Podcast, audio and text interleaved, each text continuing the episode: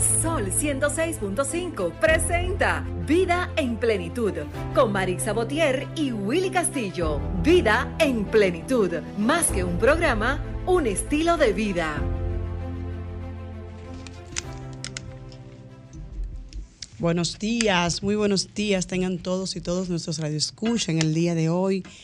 Un noviembre cargado de mucho contenido, un domingo que nos compromete a ser cada día más interactivo, mejor con nuestros radioescuchas. Primer orden, agradecer a Dios por esta gran oportunidad que nos da de cada domingo llegar a través de Sol 106.5 en la más interactiva en este su espacio Vida en Plenitud. Agradecer infinitamente a todos nuestros radioescuchas que cada domingo están aquí con nosotros, porque nosotros tenemos el compromiso como equipo de brindarles una hora de conocimiento, una hora educativa a los fines de vivir a plenitud. Yo soy Marixa Botier y junto a todos nuestro equipo tendremos hoy un programa como siempre que no se pueden perder. Buenos días, Willy. Así es, muy buenos días, eh, Maritza, qué placer eh, reencontrarnos aquí.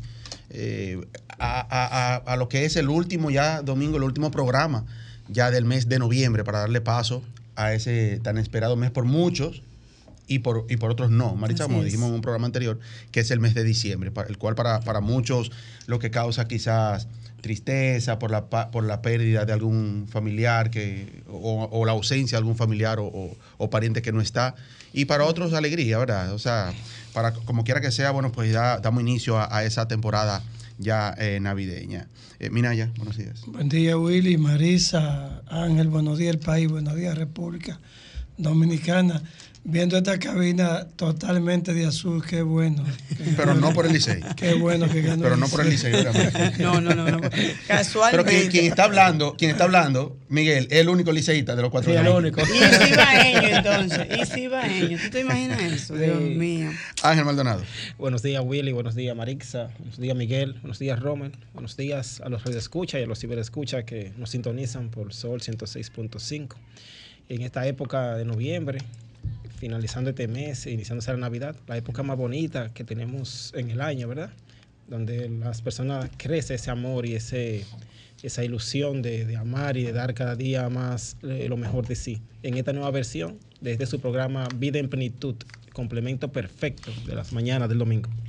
Y le damos de una vez la bienvenida a Judiana, que está dando entrada. Judiana, buenos días. buenos días, buenos días, equipo. ¿Cómo están? Estamos bien.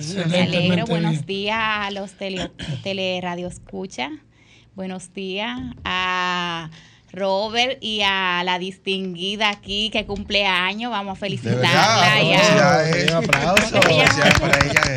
Eh, nuestra amiga, nuestra, chica, con nuestra colaboradora aquí con el agua, el café y demás. Felicidades. Felicidades. De verdad. Romer, debería de ponerte una musiquita de cumpleaños para ella. ¿viste? Claro, claro.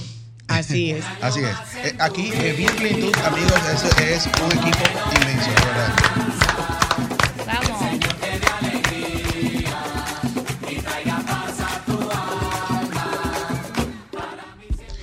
Así es, Vida en Plenitud, amigos, es un equipo inmenso, no solamente eh, los que vemos a través de la pantalla de Sol FM, sino que también detrás de cámara hay un equipo que, trabaja con nosotros detrás de cámara, ¿verdad? Marisa, como es, Roman, como es la chica de servicio, como es la de recepción, Alexandra, o sea, un equipo eh, verdaderamente inmenso y, muy valioso. Y muy valioso. Y los muchachos que abren la puerta para uno entrar. Así es. Así es. Jonathan abajo. Jonathan, eso es verdad. Un encanto. Alexander, de verdad que sí, que es un verdadero privilegio contar con, esas personas, ¿verdad? Que nos sirvan y que nosotros a la misma vez le podemos servir, porque la vida es esta, servir. Así es. Marisa, el 25, ayer justamente, celebramos lo que es el Día Internacional de la No Violencia contra la Mujer. Así es. Eh, y qué, qué, qué pena, por un lado, Marisa, que como que todavía seguimos como... Como, como, nadando contra la corriente, ¿verdad? Como, como, como, dando, como caminando en círculos con ese tema. Eh, aquí se ha empezado a aplicar o se ha estado aplicando lo que es un régimen de consecuencia. El hombre que le dio va preso, pero como que aún falta, mucho, falta, mucho, por hacer. Sí. Eh, y, y, que no sea un día como, como hoy o como ayer, que recordemos el tema tan importante, la no violencia de género, no violencia contra la mujer, sino todos los días, Marisa, a ver qué, qué se va a hacer, qué, qué, qué, es lo que se va a implementar, y no solamente desde el gobierno, porque uno de todo culpa el gobierno, culpa el gobierno. ¿Y qué el gobierno va a hacer? ¿Qué vamos a hacer nosotros desde la familia? Así es. Muy, muy, muy buena observación esa que tú dices desde la familia, porque si bien es cierto que conmemoramos el Día de la No Violencia o contra la mujer, no es menos cierto que la violencia no es solamente física, está la violencia emocional, la violencia económica, cuando tú eres el que, dentro de lo que es el régimen del matrimonio, controla todo lo que tiene que ver con la parte que tiene que ver con esa parte financiera, económica, y tu esposa o tu pareja necesita necesariamente que seas tú quien divida y quien le dé a ella lo que ella se gana. Eso es violencia también. Está la violencia física, está la violencia emocional, está la violencia eh, cuando de manera subjetiva también te controla tu pareja y tú como mujer entonces no puedes hacer nada que no sea hasta pedirle un permiso para ir a ver a tu mamá. Eso es, violencia. Sí, así es. Así es. Pero sabes que, que, ahora mismo, Marisa, se ha eh, wow, desatado lo que es como el dinero fácil. Y, y, por eso yo culpo como ambas partes, porque eh, se da mucho el caso, hablamos de eso ayer en el programa Mercado y Sociedad, de tuve muchachitas con hombres bien mayores para ella, porque tiene dinero, porque económicamente la tiene bien posicionada o porque la puede posicionar. Y, y lo peor de todo, con, la, con, el consentimiento de su familia. De los padres. Cuando tú investigas muchas veces de esos casos de feminicidio que se da, que un señor como este que pasó ahora en Barahona, un señor de 54 cuatro años, mata a una jovencita de, de 20 y pico de 24, años. Cuando tú investigas, eh, ¿cuál, era, ¿Cuál era el lazo de esa relación? O sea, que, eh, bueno, él es una persona quizás, no conozco la historia, quizás humilde y ese señor comerciante, comerciante posicionado, pues, ¿entiende? Entonces, yo creo que desde la familia hay un trabajo arduo por hacer. Y ver de qué manera se manchó ese día del Día de la No Violencia contra la Mujer con esos casos, porque eso le quita el brillo o le quita la intención de querer como mejorar esa situación. Pero ayer mismo un policía en Sabana Grande de Boyá, Monte Plata, eh, mata a su pareja y también ese mata. O sea, mata que, que es un tema que hay que ponerle, yo creo que un poquito más de asunto. Mucha Y Luis, eh, Willy dice el Estado, yo creo que desde el Estado debe de existir una política decidida a enfrentar este gran problema de la violencia contra la Así mujer. es, ¿sabe que el, del Ministerio de la Mujer hay un departamento que uh -huh. se encarga de eso, que muchas mujeres, unas lo desconocen y otras saben que existe, pero no, no lo utilizan. ¿Por qué? Porque cuando vemos estos casos, que ya lamentablemente llega a un feminicidio, ya vienen dándose, dándose eh, eh, eh, pasos, vienen, sí. vienen dándose sí. señales.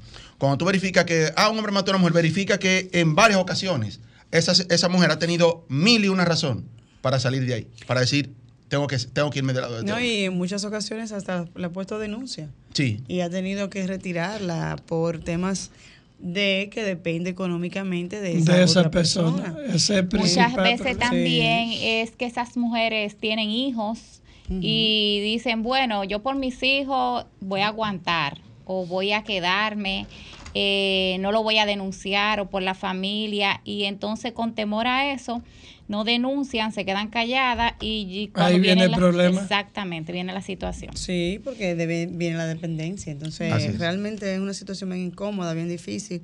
Y como dices tú, mira ese caso que pasó ayer, muere, mata a la mamá, muere el papá y los niños con quien quedan. Huérfanos. Exactamente. Huérfanos. Entonces, creo que ahora el Estado tiene un fondo para asistir los niños. Sí, a través de Conani, sí. Eh, bien, Pero eso no es suficiente. Es eso no, no, es suficiente. No, claro.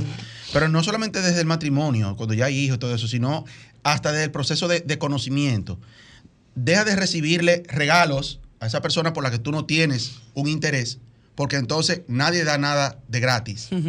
Y eso lo sabemos. Entonces, esa muchachita empieza a cogerle regalo a ese muchacho, a ese hombre, pero no, no me, él no me interesa, pero le cogí un celular, le cogí. Entonces, cuando viene la solicitud de él de allá para acá y tú le dices que no, entonces ahí también hay, hay un problema. Entonces, no, porque viene el concepto eso... de posesión. Desde que tú empiezas a, a, recibir, ya la persona que está dando entiende que. Que tiene un derecho, que, que, tiene un derecho de, de pedir también. De, exactamente, de, de resarcir eso que está recibiendo. Bueno, es triste, es. muy triste, pero de, necesitamos hacer más programas con respecto a esto. Tenemos una llamadita. Hola, buenos días. ¿Estás en vida en plenitud? Aló, buenas tardes. Buenos, buenos días, días sí, Ramón. ¿Cómo sí, estás? Bendiciones. Amén. Ahí en caso, se han dado casos, señores, que la joven le recibe jipeta, apartamento, mm. pero entonces le está recibiendo eso a un individuo, pero está conviviendo con otro. Oiga, Esa- qué exactamente. ¿eh? Eso es así. Gracias, Ramón, por tu aporte. Hola, buenos días. ¿Estás en vida en plenitud? Sí, muy buenas. Sí. Me gustaría, eh, digo, no. ¿Quién no habla? el aire. No, Sí. yo quería decir que, que- sería bueno que hablen de todo también. Yo no quería expresar una opinión con respecto al tema que tienen ahí, si se puede. Sí, claro. Sí, claro, claro. Eh, bueno, yo sé que todavía no estoy en el aire, pero... Está en Sí, el aire, está está en el aire, señor. Puede Estoy en el hablar. aire, bueno. Sí, ¿de dónde No, los llama? quería- ¿Su nombre? ¿De dónde los llama? Mi nombre es Freddy Sánchez, estoy hablando desde el Bronx, New York. Oh, del Bronx, excelente. Gracias, el Bronx. Bronx. En sintonía. Internacional, díganos, señor. Sí, yo quería decir que lamentablemente yo no estoy de acuerdo con ningún tipo de violencia co- contra la mujer en ningún en ningún sentido de, lo, de la palabra con, por ningún por ningún motivo. Claro, claro. Pero en realidad eh, es bueno que se sepa que a veces hay ocasiones que eh, hay mujeres que hacen cosas que el hombre no tiene la capacidad de soportar y entonces eh, eso hace que actúe de una manera que no debe de ser y entonces de ahí provienen algunos feminicidios también. Exacto. Así es. Gracias por su, por su sintonía Muchas y por gracias. su opinión. Muchas gracias. Esa llamada Muchas gracias. internacional. Hola, Eso buenos es- días. es ¿Estás en vida en plenitud? Hola. Se cayó. Es cierto, es lo que él dice. Él va muy de la mano con lo que estamos hablando. Sí, de pero que- eso no le da ningún tipo de motivo. No, no, no, es lo que él dice. Él dice, no hay derecho, motivo que lo justifique. Que, que la mente loca. Sí, no hay motivo que lo justifique. Tenemos una llamada. Tenemos llamada. Buenos días. Hola, Buenos días. buen Sí, día. buen día. Muy, muy, muy buen programa. Habla Dionisio Ferrera de Duvergé. De Duvergé, un aplauso para Duvergé. ¿Cómo está Duvergé? Duvergé está tranquilo. Este fin de semana llovió, pero fue de mucho beneficio. Porque por aquí hay mucha sequía, tú ves. Excelente, sí. Gracias Sí. a Dios no hubo ningún tipo de daño. Al contrario, eh, amplió un poco más la agricultura, que estaban todos los productos muy malas condiciones por la sequía. Oye, usted está hablando con el tema de la mujer, de la violencia de la mujer. ¿Por qué no crearon mejor el Ministerio del Hombre? Porque a quien debe aconsejar a los hombres, no a las mujeres. Porque el, el, el, Ministerio de la Mujer, para mí eso es inoperante, porque a ella que le dan asesoramiento y debería automáticamente crear un Ministerio del Hombre para que el hombre, el 99.9%, los hombres somos culpables de todo lo que está pasando con femicidio de la mujer, de la mujer dominicana, la mujer del mundo. es un criterio aporte. mío propio. Y a los hombres que tengan mucho cuidado, que fue un, a usted lo parió una madre. Si usted Así le puede es. pedir cosas féminas, abandone, déjala quieta, porque ¿cuántos niños huérfanos hay en este país ahora mismo? En, en- estos últimos tiempos que han pasado. Por una ira este de un país. momento. Aquí lo que, hay, aquí lo que hay son hombres que son arados, son burros, son come hierba. Buena, buenos días y que Dios los bendiga. Gracias. Yo quiero un aplauso para ese comentario. Sí. Y- que realmente Muy se buena necesita llamada, el ministerio llamada. de la familia. De la familia. De la Sí, familia. yo decía, yo decía ayer en el programa de radio, De televisión. eh, perdón, de televisión, que hay dos ministerios que el gobierno debiera de eliminarlo, lo que es el Ministerio de la Juventud y el Ministerio de la Mujer. Oh, tú estás como Miguel, el, Y- de- el de Argentina. Y hacerse, no, pero hacerse el Ministerio de la De la familia. familia. Exactamente. Sí. Porque esos dos ministerios como que no funcionan. Sí. Porque es cierto lo que él dice. Eh, se dice al hombre, ah, no, la madre. Pero la el señor de WG quiere el Ministerio del Hombre. De Sí, Sí, pero el. Ministerio de la Familia Educarse. incluiría al hombre, Exacto. incluiría a la Sí, mujer. claro, por un tema de educación. Y por un educarse tema de Sí. respecto a eso al hombre, es cierto, y que tenga un mejor comportamiento y cómo asimilar situaciones cuando le dé un revés con respecto a una dama, porque ese es el problema. Él lo dice, no puede asimilar ciertas cosas que le suceden en una relación. No, es difícil, y so- sobre todo en el tema de que impacta a la familia de una manera tal que bien se quedan los niños huérfanos, pero esos niños vienen entonces con una secuela porque van a necesitar ayuda psicológica, psiquiátrica, porque ellos van, ellos, o sea, ese es el modelo que vieron. Claro. Entonces, Claro, lamentablemente, muchas veces hay que ver desde el seno de la raíz donde empieza la violencia. Y la violencia muchas veces empieza desde el hogar. Sí, claro, es lo que decía ahorita. Podemos tener el ministerio y qué bueno que desde el Estado se pueda y todo eso, pero el La punto familia, principal es la familia. Y, cuando vemos eh, personas que vienen arrastrando esas, esas secuelas, eh, Marisa, eh, que, no, que no justifican, que no justifican para nada los hechos, no justifican para nada los hechos, pero sí hay una, razón de ser. Marisa. Así Cuando vemos una persona, un joven que, roba, que, que, viola, que atraca, que, o sea, todo ese tipo de cosas, no se justifica, para darme a entender, pero viene, cuando tú escuchas su historia, cuando tú lo, estudias, viene arrastrando secuelas desde el hogar muy, muy fuerte. No, desde el hogar, desde el hogar. Porque se supone que hay dos lugares que te tienen que proteger, que es el hogar y la escuela. Sí. Y, y lamentablemente tendríamos que hacer un programa completo de esto. Nos falta mucho todavía por hacerlo. El máster lo está haciendo señas, Willy. Tenemos que ir a nuestro minuto de plenitud y retornamos ya con lo que es nuestro tema de hoy. Un tema sumamente interesante, señores eh, que da mucho dolor de cabeza cuando no tenemos la asesoría adecuada. Sobre todo porque cuando uno invierte, uno hace una inversión soñando en que, wow, tendré mi, propia mi propio, exactamente. Porque uno trabaja para dos cosas, para comer y para tener su vivienda. Así es.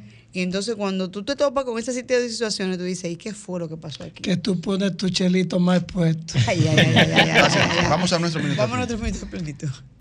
Nuestro minuto de plenitud es gracias a Ranton Fiesta. Si tienes una boda, un cumpleaños o cualquier actividad social, llama a Ranton Fiesta.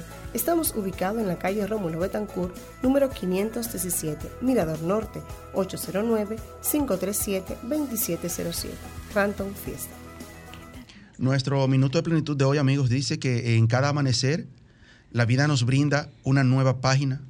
Aprovechemos cada momento para escribir historias llenas de determinación, optimismo y la audacia de perseguir nuestros sueños. Hacemos una pausa y retornamos. Hola, buenos días. Estamos ya de retorno, eh, amigos, recordándoles que estamos en las redes sociales como Vida en Plenitud Radio Facebook, Instagram y en la, plataforma de Sol FM. Eh, puede ya mañana repetir este programa cuantas veces quiera. Eh, esos cortecitos que quiera de este programa, eh, puede repetirlo ahí en ese, en ese canal de YouTube de Sol FM. Vida en plenitud. Programa Vida en plenitud. Así es. Willy, tú sabes que antes de entrar a nuestro tema central, no hemos hablado de Black Friday. Black Friday fue, fue esta semana y como que pasó El mes de Black, Friday. Porque aquí ya no se celebra un solo día, sino no, que. No, pero hoy hoy es domingo amarillo. domingo amarillo, sí. Valga la promoción. Ojalá que ganemos una sagra con ese domingo amarillo. No, no. Hoy, Elise, hoy se impone la frase, le dimos aquí, le dimos allá. Bueno, ese Franklin ¿Sabes que eh, con, con, el tema del Black Friday, es bueno hacer, mm, no sé si decir un llamado a, a nuestros amigos oyentes, de que, señores, cuando, cuando se va a aprovechar para que sea una, una oferta y sea una oportunidad, debe haber una necesidad. Entonces, eh, ya eh, hablando de la parte de finanzas, si lo decimos desde el punto de vista económico, En, la economía general, pues diríamos que el gasto de uno es el ingreso de otro. O sea, vamos a activar el gasto. ¿verdad? Porque eso dinamiza la economía. Pero hablando de los bolsillos, de las finanzas personales, evalúe, amigos, si eso que usted ve en oferta y me lo voy a llevar porque está de oferta, usted realmente lo necesita. Y es una prioridad ahora mismo. Así es. Y haciéndolo paralelo con lo que es nuestro tema principal en el día de hoy, que vamos a hablar sobre la estafa inmobiliaria, vamos a hablar sobre también, porque también estaban los inmuebles en Black Friday. Sí, sí, claro. Por eso no solamente las estafas, que, que, es uno de los, de los puntos, que ahora mismo cuando uno invierte en un apartamento uno tiene como ese temorcito, ¿verdad? Y todo eso, pero hay que hacerlo. Un día uno tiene eh, que hacer la, inversión, ¿verdad? Todos tenemos ese sueño de nuestro... Es un tema muy frágil. Así es. Vamos a recibir con nosotros a dos expertos en el área inmobiliaria Eugenio Abraham Lorenzo, él es máster en Derecho Civil y Derecho Constitucional, y el licenciado Jesús Peña, quien es también agente inmobiliario y abogado inmobiliario. Buenos días, bienvenido. Buenos días, sí. Y realmente este es un tema que viene de la mano con la realidad del negocio. Así es. Sí, sí, adelante. Perfecto. Bien, entonces eh, viene con la realidad que estamos viviendo eh, hoy día como ya eh, usted bien decía, yo soy el licenciado Jesús Miguel Peña, y abogado inmobiliario, agente de bienes raíces, porque ese es un término que realmente hay que prestarle atención. básicamente, para uno hacer una compra segura, eh, que es más eh, la participación que vamos a tener en este momento lo cual viene de 18 años de experiencia en el mercado inmobiliario. Yo soy agente de bienes raíces en Inmobiliaria Villaniza desde el año 2007, 2008 aproximadamente y estamos trabajando arduamente, no hemos salido del mercado. Entonces, eh, hay algo importante con relación a, lo que eh, decíamos y es que eh, no podemos dejarnos deslumbrar por algunas ofertas, llamadas ofertas. O sea, hay que tratar de eh, comúnmente en el campo decimos, de lo bueno no dan tanto. Cuando hay un proyecto que ofrece atractivos surreales y que te flexibilizan mucho y que te permiten muchas facilidades, mira, entra con poco dinero, eh, no te voy a poner penalización, no te voy a poner, eh, te la voy a poner, te la voy a pichar como tú me la pidas. Ahí te el gancho. Son indicativos de que hay que tener cuidado de que hay que tener cuidado porque realmente eh, no va a ser una empresa que sea sólida, no va a ser una empresa, no va a ser un proyecto que tenga, ah, pueda salir a flote, que pueda salir a futuro. Así es, eh, para darle paso a Eugenio, mencionó una parte muy importante eh, Jesús, y es la parte de no te va a poner penalidad, pero a veces la hay en un contrato de letras en, número 5, que no lo vemos, no lo leemos, no sabemos, pero estamos tan ansiosos por adquirir esa llave que decimos dónde que tengo que firmar. Eugenio, para hablar más eh, este sobre eso. Muy buenos días, muchísimas gracias por la invitación. Fíjense, yo creo que para nadie es un secreto la importancia que tiene la adquisición de un inmueble, no solamente para la persona, sino también para la familia y la connotación social que esto refleja en muchas ocasiones la adquisición de un inmueble tal vez es la única oportunidad que tiene la persona para adquirir por lo menos una vivienda en su vida para su familia. Es por, esto, es por esto que dada la connotación de la operación jurídica y la cantidad de, y el movimiento económico que se hace para la adquisición, que una vez una persona decide adquirir un inmueble, lo ideal es que se oriente con un profesional que conozca el área a los fines de mitigar cualquier tipo de riesgo, tanto para la ejecución de la operación y que le cumplan con los términos contractuales, así como cualquier tipo de riesgo para mitigar eh, una posible estafa que también se pudiese eventualmente dar en el mercado inmobiliario. Como decía el caballero que me antecedió, hay también que leer la, letra chiquita. Todo contrato plantea términos y condiciones. Usted, antes de pactar, tiene que verificar los términos y condiciones que van a regir su venta o su promesa de venta, pero eso es en, auxilio de un profesional del área que lo puede orientar para ver si estamos haciendo la operación correcta. ¿Sabe qué es lo que pasa muchas veces, Eugenio? Que yo le compro por mi sentido de buena fe a Judiana, que es mi comadre. Yo no por esa casa de Judiana, ya no me va a hacer ningún lío y yo no busco la debida orientación. ¿Por qué? Porque le estoy comprando confianza a alguien que es de mi entorno. Y muchas veces ahí está, como diría el don aquí Jesús, de lo bueno no dan mucho. Eso fue lo que usted dijo. Me aprendí esa frase. De lo bueno no dan tanto. lo bueno no dan tanto. sí, fíjate. En derecho, la buena fe se presume. Entendemos que todos actuamos de buena fe, inclusive en una operación entre amigos, ambas partes pueden estar de buena fe. Pero les repito, la operación que estamos haciendo es una operación que tiene una connotación dentro de la familia y tiene una connotación económica para las partes. Por eso es que tiene que ser lo más depurado posible, porque hasta con buena fe entre las partes pudiese haber un incumplimiento, ni siquiera de la voluntad de la parte que, provenga, sino de hechos exógenos que ni siquiera el vendedor tal vez esté consciente de situaciones que están pasando, como una carga con una hipoteca que él desconozca, eh, una carga en materia tributaria que él desconozca y tal vez la operación no sea materialmente posible realizarla, no porque él tuvo la mala fe al momento de pactar como vendedor, sino porque la falta de conocimiento de las partes. Entonces, dada la naturaleza de la operación, siempre hay que orientarse, aunque sea entre amigos. Eso es así. Mira, se habla siempre de una mafia que hay en ese sistema. El sector bueno que son ustedes los asesores, ¿qué hacen para combatir eso? Bueno, creo que el, colega pudiese... Eh, sí, nosotros en principio, por ejemplo, yo le puedo hablar desde nuestra realidad. Yo represento a Inmobiliaria Villaniza, como ya les dije, una empresa que tiene... Que valga la cuña, digo. Alrededor... la, la, factura. Mandamos la factura. Tiene alrededor de 25 años en el mercado inmobiliario. Y nosotros lo primero que hacemos es que no representamos a todo el mundo.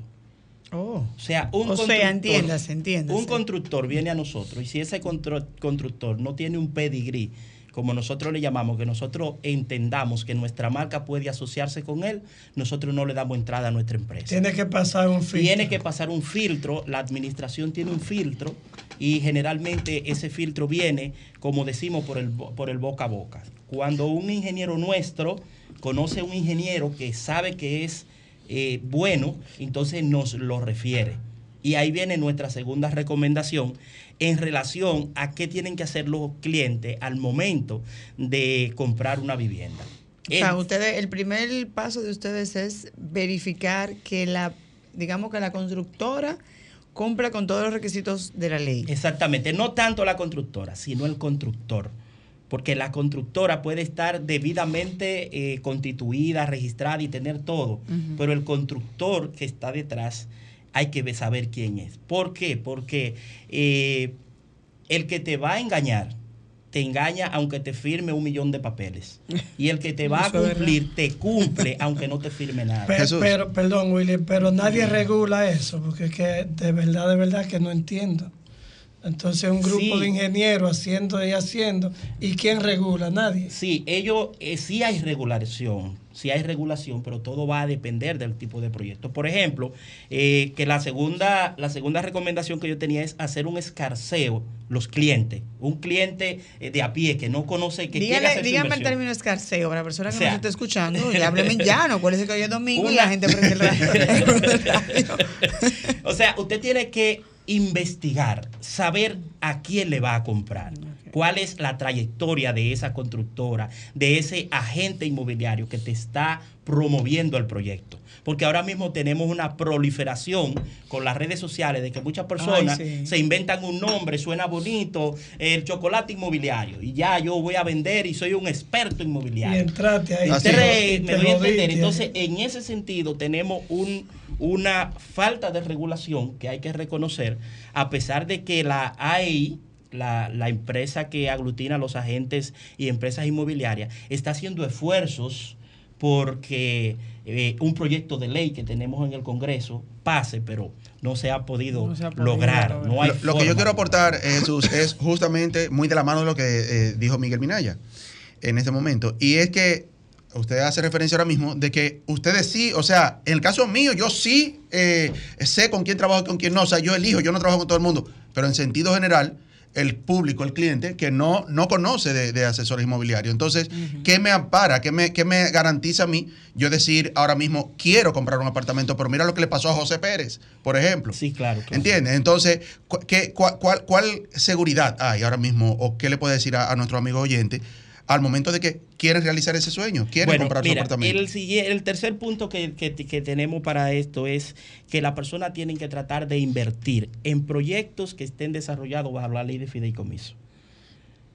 Que se Para las personas que no saben lo que es la ley de fideicomiso. La ley de fideicomiso es la ley 189-11 que desde el año 2011 ha venido a revolucionar el mercado inmobiliario. Es una ley donde eh, existe una figura que se llama la fiduciaria, que viene y crea un fideicomiso entre el constructor, el comprador y la fiduciaria crean el fideicomiso, que es quien va a desarrollar el proyecto. La fiduciaria es, eh, o sea, como el garante, entonces. Sí, no, no el garante, sino el administrador de los fondos del proyecto. Entonces, todos los proyectos que se desarrollan bajo la modalidad de fideicomiso pasan a ser proyectos más seguros para que las personas compren. ¿Por qué? Porque eh, esta ley tiene una serie de pasos que hay que cumplir. Por ejemplo, ahora mismo en el mercado inmobiliario tenemos una escasez de unidades terminadas y cada día eso se va a ir agudizando más. Pero sin embargo, yo veo muchísimas edificaciones. nuevas. Pero todo está vendido. Oh, o sea, pero estamos también mal. Todo está vendido. ¿Por qué? ¿Por qué? Porque, soy yo nada más que estoy mal. ¿Por qué? ¿Por qué? Porque para que el proyecto pueda salir a flote, el fideicomiso establece que tiene que haber un punto de equilibrio. Y ese punto de equilibrio se conjuga entre un fondo de dinero que tiene que aportar el constructor y una cantidad de venta, un 30, un 40% de preventa por preventa, por adelantado. Entonces, eso, eso garantiza un flujo de dinero hacia el fideicomiso Inmediatamente a usted lo vinculan en el fideicomiso, la fiduciaria hace el proceso de vinculación. Los fondos que usted entrega no van a la mano del constructor, van a la cuenta del fideicomiso. Entonces, eh, la fiduciaria le entrega a medida de que va prorrateando la construcción de la obra, le va entregando dinero al constructor para que continúe desarrollando el proyecto. Eh, Yo le voy a hacer una pregunta aquí a, a, eh, A Eugenio. a Eugenio. Eh, Antes de irnos a la pausa. Eh, tú que eres eh, abogado, eh, experto en la materia. Lo que eh, Jesús nos está ex- explicando suena muy bonito. Suena bien, es verdad. Ahora bien, para el que desconoce totalmente esos términos legales, ¿cómo puede entonces y cuáles serían los, los documentos que tendría que tener a mano para poder verificar y poder saber exactamente si me estás explicando en términos llanos que yo puedo comprar a través de, una- de un fideicomiso o puedo comprar a través de cualquier otra inmobiliaria que no esté bajo la fiduciaria. Entonces nos vamos a la pausa y cuando retornemos, eh, tú nos das la respuesta, por favor. Retornamos, mis amigos, aquí en su espacio Vida en Plenitud. Hoy estamos conversando con dos expertos inmobiliarios sobre el tema. Todos tenemos ese deseo, ese sueño de comprar nuestra casa, nuestro penthouse, nuestra, nuestro apartamento, porque es lo que nos da la tranquilidad, porque cuando es muy duro llegar a viejo y no tener un techo, ¿eh? Sí. Es difícil. Sí, y qué bueno que aquí en el país se, se está desarrollando tanto ahora ese sector, Marisa. Como que hoy en día es más fácil uno adquirir su propia casa que unos años atrás. Hoy el país ha estado creciendo eh, para arriba, ahora los apartamentos, los edificios, y, y- eso nos da más oportunidad. Marisa dejó Lo tenemos como prioridad, exactamente. Yo le preguntaba a Eugenio, fuera de la, eh, antes de irnos a la pausa. Jesús habla de fideicomiso y habla de que es menos riesgo, digamos. Ahora bien, para aquellas personas que desconocen la figura del fideicomiso, porque eso es prácticamente nuevo en nuestro país. En España, México, sí es una figura que es súper conocida, pero en nuestro país no. Sin embargo, es importante, no podemos negar la ignorancia al momento de comprar un inmueble, pero ¿cuáles serían los requisitos para nosotros, los que no manejamos el término, saber qué ventaja o desventaja yo tengo si compro a través de una fiduciaria o simplemente le compro a, a una persona común y Constructora corriente, X. digamos, exactamente. Fíjate. O, a- o que, o que a quien yo conozco es a la gente, en este Claro. caso. Sí, fíjate. Eh, es importante recargar que toda operación que se haga en derecho tiene algún tipo de riesgo para las partes. Eh, aquí lo que estamos hablando es de mitigar riesgo, reducir los riesgos a la menor probabilidad posible de que no se cumpla con el objetivo de lo, de lo pactado. Lógicamente, a menor precio, mayor riesgo. Por eso es que los apartamentos en construcción son más económicos que, apartamentos, que inmuebles que ya están edificados. Si usted fuese a adquirir un solar o un inmueble ya edificado, usted debe gestionar un estatus jurídico del inmueble, que eso prácticamente es una radiografía que da el registro de título y en el que te explica cuál es la situación actual del inmueble, quién es el propietario, si tiene algún tipo de carga o gravamen, gestionar también una certificación de IPI del inmueble para verificar que el inmueble esté al día en el pago de los impuestos ante la Dirección General de Impuestos Internos y incluso tasar el inmueble para verificar si el precio en el cual se lo están vendiendo es el correcto. En principio, con eso usted depura un inmueble que ya esté edificado o un solar. Tiene derecho también a solicitar ante el registro de títulos una solicitud que se llama reserva de prioridad. Porque, ¿qué pasa? Yo pido un estatus jurídico hoy del inmueble, verifico que está todo bien. Y en media hora ya cambia. y en media hora puede tener una Sí. hipoteca, tener Sí. una lista y tener un gravamen. Cuando usted hace la reserva de prioridad, usted lo que le hace al inmueble es que le, le crea un bloqueo registral temporal en lo que usted hace su operación. Y así usted evita que cualquier tercero pudiese inscribirle cualquier tipo de anotación al inmueble. Y yo puedo, o sea, yo, Marixa, ¿puedo ir a hacerlo? ¿O, ne- o necesito algunos requisitos? Sí, lógicamente. Necesita pagar una tasa por servicio en la jurisdicción inmobiliaria de mil pesos, llevar algún comprobante de que usted va a realizar algún tipo de operación, porque ese inmueble es de un tercero, no es suyo, y con eso le dan un bloqueo temporal al inmueble en lo que usted ya realiza el negocio en concreto. Ahora bien, hay otro No necesito el permiso del, del dueño del inmueble. Sí, claro. Necesita la demostración de que va a hacer la operación con el inmueble. Puede ser una promesa de venta, puede ser una autorización del propietario y le crea, y le crea un bloqueo registral temporal que es renovable. Usted puede hacerlo por 30 días, se vence, renueva. Ahora bien, en el caso de los apartamentos en plano, cuando usted compra fuera de la ley de fideicomiso, usted tiene más riesgos que comprando dentro del fideicomiso. Porque el fideicomiso, digamos en lenguaje llano, lo que te crea es una nube y te blinda el capital que se está invirtiendo. Ya no es el constructor, ya no eres tú, sino que es una nube blindada contra todo pronóstico para poder ejecutar un proyecto. Claro, tampoco quiere decir que el fideicomiso va a ejecutarse. Pudiese darse el caso de que hay fideicomisos que lamentablemente no le dan los permisos de obra pública, el constructor no lo ejecuta, aunque esté en los fondos, eh, o hace una mala ejecución, pero ahí está el comentario que hacía el compañero eh, anteriormente. Hay que intentar adquirir los inmuebles de manos de terceros que tengan cierto histórico, que usted pueda verificar tanto el histórico del tipo de edificaciones que él levanta, para que usted sepa con qué calidad él construye, así como de la garantía que da contra los vicios y de la entrega de los proyectos. Por eso que siempre hay que intentar eh, adquirir inmuebles de manos de personas que tengan algún tipo de historial cuando son en plano. Lógico, no quiere decir que usted no le pueda adquirir a un tercero que esté iniciando, porque todos tuvimos un inicio. Así es. Pero es un tema de mitigar el riesgo, lamentablemente. Eugenio, vamos a recordar nuestros números. Estamos en el 809-540-10 hablando sobre lo que es el área, el sector inmobiliario. Eh, y yo quiero hacerle una preguntita, Eugenio, o a cualquiera de los dos, Jesús también. Eh, cuando, cuando se adquiere un, un inmueble a través de un financiamiento, yo considero que el banco hace todo ese proceso de, de indagación e investigación de que está dando un dinero con garantía de un, de un inmueble que está 100% eh, garantizado su, su, dinero en cuanto a lo que es la parte legal. Entonces, esa es una de las ventajas, digamos, de, de, comprar a través de financiamiento del banco. Por ejemplo, me explico.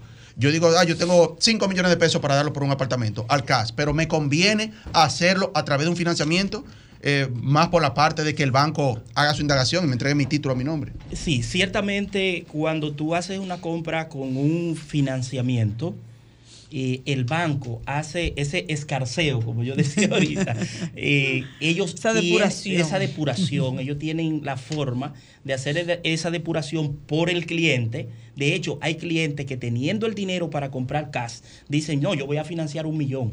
¿Para qué? Para que el banco me depure la, la, la, la, propiedad. Y por ende, me va a depurar el constructor, me va me va a depurar todo. Entonces, cualquier situación uh -huh. que pueda haber oculta se va a, a, filtrar y automáticamente el banco la va a, la va a respaldar. Ahora bien, el banco no hace negocio. O sea, cuando un proyecto te dice, yo, tú puedes financiar a través de cualquier banco, significa que ellos tienen todo limpio. Que ahí, anteriormente, antes de la ley de fideicomiso, había un gancho y era que muchas inmobiliarias y constructoras te decían, no, no te preocupes, que yo te hago el financiamiento por la empresa. Y hay clientes que le encanta eso y te lo proponen. Yo le llamo propuestas indecentes, que lo que le hacen daño es al cliente. ¿Por qué? Porque yo te puedo hacer a ti un, pago, un pagaré notarial sin ningún tipo de inconveniente. Muchas veces donde, el conocimiento. Sí, ay. pero en ocasiones son, eh, a veces, porque el dominicano es muy habilidoso. El dominicano... Lo somos. Lo somos. El dominicano es muy creativo. Muy creativo. Es muy creativo. Por ejemplo, ayer yo vi un, un, un post de eso que eh, de chiste y decía que eh, eh, en Estados Unidos iban a, a, a, crear una remodelación a la Casa Blanca. Una moraleja. Uh -huh. Y de repente buscan tres cotizaciones. Una latinoamericana, una china y una rusa. El chino dice, yo te lo hago en 3 millones de dólares. El, el, el, lo, el, ruso. el ruso dice, yo te lo hago en 7 millones. Y la, la, latina dice, yo te lo hago en 10. Entonces llaman a la persona y dice el chino, ¿cómo tú lo vas a hacer? No, un millón de pintura, un millón de mano de obra y un millón de beneficios para mí. Y nosotros entonces, sí. entonces ahí cuando llegan donde el de los 10 millones, le dice, no, mire, ahí hay 3 millones para usted, hay 4 millones para mí, le vamos a dar 3 millones al chino para que pinte. Entonces, por lo general, nosotros somos muy creativos muy y, creativo. y nos creemos los super negociadores y no nos deja, dejamos asesorar, no nos dejamos eh, orientar. Todo el tiempo creemos y tenemos la certeza de que nos están engañando. Sobre todo no nos gusta invertir en esa debida diligencia, entonces eso es un gran problema. Es así es. Sí, yo tengo dos preguntas, una para, para Jesús de parte de los que es ¿por qué se debe que los precios cambian en, por, de los inmuebles por zona? Y otra para para Abraham, que esa sí es mía, que cuando, ¿cómo se establece la diferencia entre, bueno, me estafaron, me engañé, o cuando yo me mal asesoré? Bien, mira, la primera pregunta que tú me decías de por qué los precios eh, de los, la diferencia de precio en los apartamentos. Porque, por ejemplo, el bloque que se pone en Naco es el mismo bloque que se pone en Santo Domingo Norte, que se pone en, Ciudad Juan Bosch o en cualquier otro proyecto. Pero, ¿qué sucede? los inmuebles eh, tienen valor dependiendo su ubicación. ¿Por qué? Porque no es lo mismo, por ejemplo, tú vivir, vamos a decir, eh, en áreas nacionales, por la distancia, o sea, o vivir eh, después, llegando a Boca Chica y tú trabajas aquí en Naco. O sea, tú tienes un desplazamiento constante, diario, que eso representa dinero. Si tú vives aquí en la cuadra que tiene que ver con la Tiradente, con la 27 de febrero, con la, con la Kennedy, tú hasta pie vienes al programa. Me doy a entender. Entonces, ese valor agregado que tiene la ubicación es por lo que se paga. Además de eso, hay inmuebles, que, inversiones que representan eh, inversión dineraria. ¿Por qué? Por el tipo de entorno que tienen. Un centro comercial importante que te, que te construyan, eh, cualquier situación que, que venga en beneficio y que te genere un flujo de personas. Por eso hay inmuebles que lo destruyen y te convierten, te hacen una plaza comercial. ¿Por qué? Porque ya, por ejemplo, tú tienes la ciudad de la salud en Villamella. Todos esos inmuebles que están por ahí que tenían vocación residencial, ya hoy tienen vocación de comercio porque hay un flujo constante de personas en esos hospitales y si tú te fijas, te vas a dar cuenta que alrededor han puesto farmacia, laboratorio, todo ese tipo de cosas, porque son lo es la ubicación lo que te da el valor del inmueble. Así es.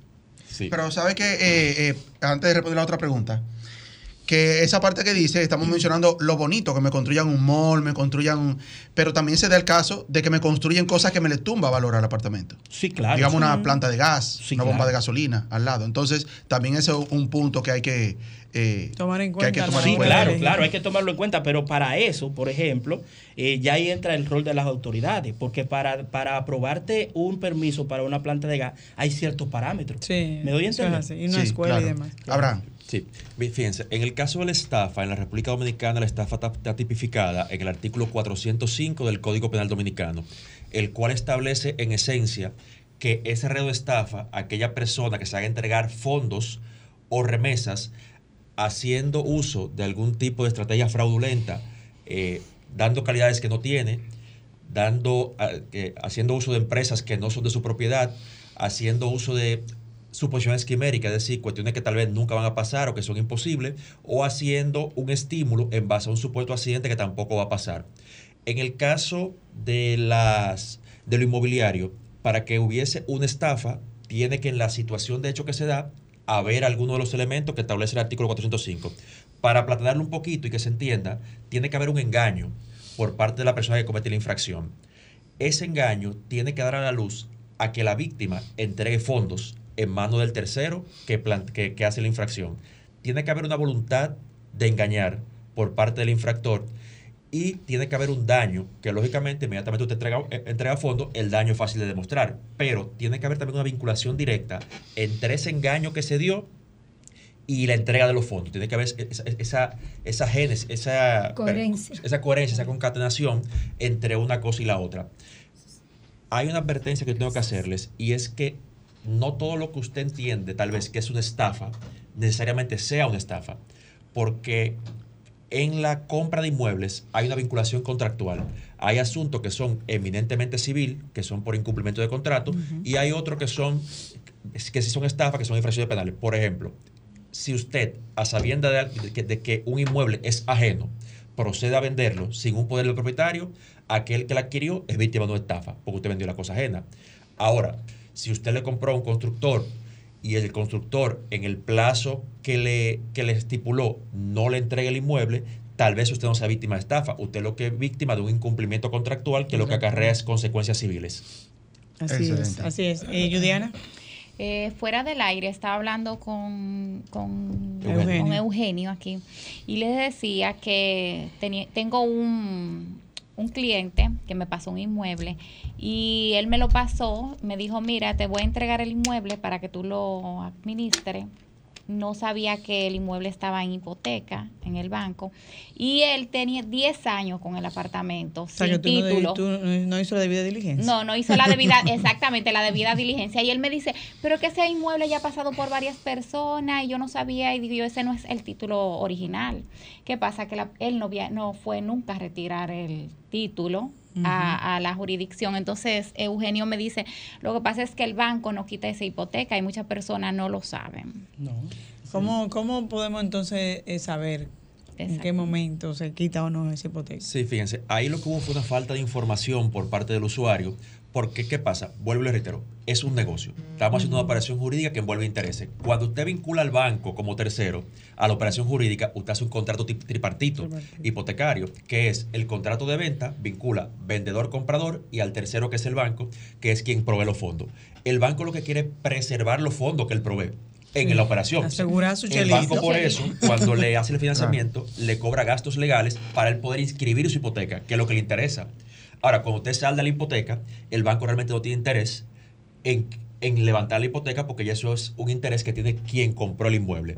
El banco lo que hace cuando usted salda la hipoteca es que le entrega una carta de radiación, le entrega el original de certificado de acreedor hipotecario, que eso lo tiene el banco, y usted como usuario va y cancela la hipoteca. Cada banco se maneja de manera diferente en cuanto al certificado de título. El certificado de título se supone que es del dueño, de quien compra el banco lo que se queda es con el certificado de crédito hipotecario, que es lo que certifica que ellos tienen una hipoteca. Hay entidades de intermediación financiera que cuando le hacen el préstamo, ellos retiran el certificado de este título y también retiran el certificado de crédito hipotecario y vía sucursal le entregan a usted su certificado de título. Hay otros bancos que dejan el certificado de título en la jurisdicción inmobiliaria, porque eso no es de ellos, y dejan que el usuario vaya y lo retire. Si usted en un plazo de 90 días no retira el certificado, tiene entonces que pagar una multa en la jurisdicción inmobiliaria ascendiente a 5 mil pesos porque ellos le dan un plazo de 90 días, pero ya para guardar el, certificado deben hacerle un cargo al usuario. Entonces, eso es lo que pasa, pero aparentemente hay una falta de información. Porque el banco hace el procedimiento de ponerte la hipoteca, pero no te la quita. Por lo general, no. Eh, mira, ustedes son un sector poderoso, pero ¿quién regula? Porque todo el mundo construye.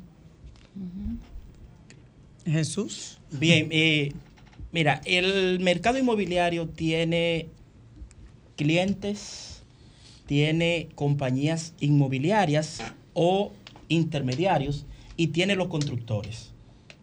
Cuando hablamos de regulación... Dame tomar esta llamadita. Buenos días, ¿estás en vida en plenitud? Sí, buenos días. Bendiciones para todos. Amén. Gracias. Su pregunta. sí, yo tengo una pregunta. Eh, cuando uno compra un apartamento a una constructora en plano y uno lo paga, no es financiado, y le entrega, el ingeniero le entrega el apartamento, uno va a catastro y paga los impuestos. ¿Quién tiene que entregarle el plano del apartamento? Porque donde yo vivo tenemos un problema con la eh, cisterna, que no, no tenemos, hay un problema que se le entra agua sucia a la cisterna, entonces las personas que vienen a hacer el trabajo piden el plano para ver por dónde están la tubería y la Le damos la respuesta ahora mismo, un Excelente. Buenos días, ¿estás en vida en plenitud? Buenos días, buenos días, ¿cómo estás? Todo bien, gracias a Dios. Qué bueno, qué bueno. Eh, ayudando un poquito ahí, la pregunta que hizo la señora, pues eso es fácil. Lo que pasa es que la empresa constructora hace una redistribución de los apartamentos y por el régimen de condominio hacen su solicitud y se lo dividen el título en apartamentos, por ejemplo, el terreno. Y quien tiene que entregarle eh, exactamente el título es la constructora, la que le construyó el apartamento, y entonces ellos hacen su transferencia a su nombre. Porque en principio, en impuestos internos, ellos tienen que dividirlo así y en la jurisdicción inmobiliaria. Cada apartamento con su título, no importa que sea un proyecto grande, y, que, y ellos reciben el título a nombre de la constructora y hacen su transferencia a nombre de ellos. Gracias por su aporte. Buenos días, ¿estás en vida en plenitud? Aló. Sí. Oiga, señores, ¿cómo uno... Baja un poquito el volumen del radio, Ramón. Sí, bien, ¿cómo uno está consciente eh, tal, eh, uno saber que uno está eh, comprando un apartamento garantizado, que no va a tener problemas de engaño, de fraude. Gracias. Gracias. Esa parte la, hablamos. Ya estamos en la parte final. Realmente, señora, vamos a tener que hacer otro programa, otro programa para. Vamos a hacer la, respuesta breve. Breve, por favor. Abraham. O Jesús? Uno debe responder ya lo más breve posible a estas preguntas. Sí, eh, bueno, el, compañero Abraham hablaba de esa parte. Eh, realmente siempre va a haber un riesgo. Ahora, ¿qué es lo que hay que hacer? Buscar la manera de asegurarse de contar con un buen asesor, con una buena persona, una persona que tenga conocimiento del mercado. Por ejemplo, usted mencionaba algo ahorita con relación al título, que había una carga de hace 10 años. Existe otra figura que se llama el derecho oculto. Hay personas que hacen contrato, compran y guardan el contrato debajo de la, del colchón. Ah, no, yo, yo tengo un papel de abogado y eso es mío. Pero el registro, la ley 108-05 establece que si el, esa, esa transacción esa, ese trasiego de propiedad no se registra en el registro de título, lamentablemente usted no tiene nada. Miren, señor, ustedes tienen que regalarnos otro domingo más. Yo sé que estamos en, época ya casi navideña. Te voy a dar un minuto, Cristina, para que den la información que ya nos vamos. Excelente. Bueno, gracias por estar aquí. Eh, realmente paso solamente a invitar a, a, todos los que nos escuchan al Bazar de Misericordia del 2023 de la Fundación Familia Escogida en el cual ya los centros de acopio se aperturan a partir de esta próxima semana, del sábado, en el distrito, en la oficina principal de la fundación y en los diferentes municipios donde vamos a tener las, los bazar, el bazar de Navidad. El año pasado trabajamos con 18 comunidades, este año tenemos previsto trabajar con 25 comunidades de vulnerabilidad extrema. ¿Eso es cuándo y dónde? En las redes, Fundación Familia Escogida, pueden seguirnos y ahí pueden buscar su centro de acopio y no vote nada, por favor, que hay una familia que puede estarlo necesitando. Excelente. Eugenio, ¿dónde te localizamos rapidito? Sí, pueden eh, localizar vía las redes, LIC Abraham L y mi número de teléfono 809-709-5901. Jesús. Bien, mi número de teléfono es el 809-713-4635 y a través de las redes sociales como Jesús MPA 06. Así es, discúlpenos los que están llamando, tenemos el panel de llamadas lleno, ya tenemos que irnos, nos vemos Pero el compromiso es que nos regresemos con nuestros invitados en otra ocasión. Señores, nos vemos el próximo domingo, Dios mediante. Sol 106.5, la más interactiva. Una emisora RCC Miria.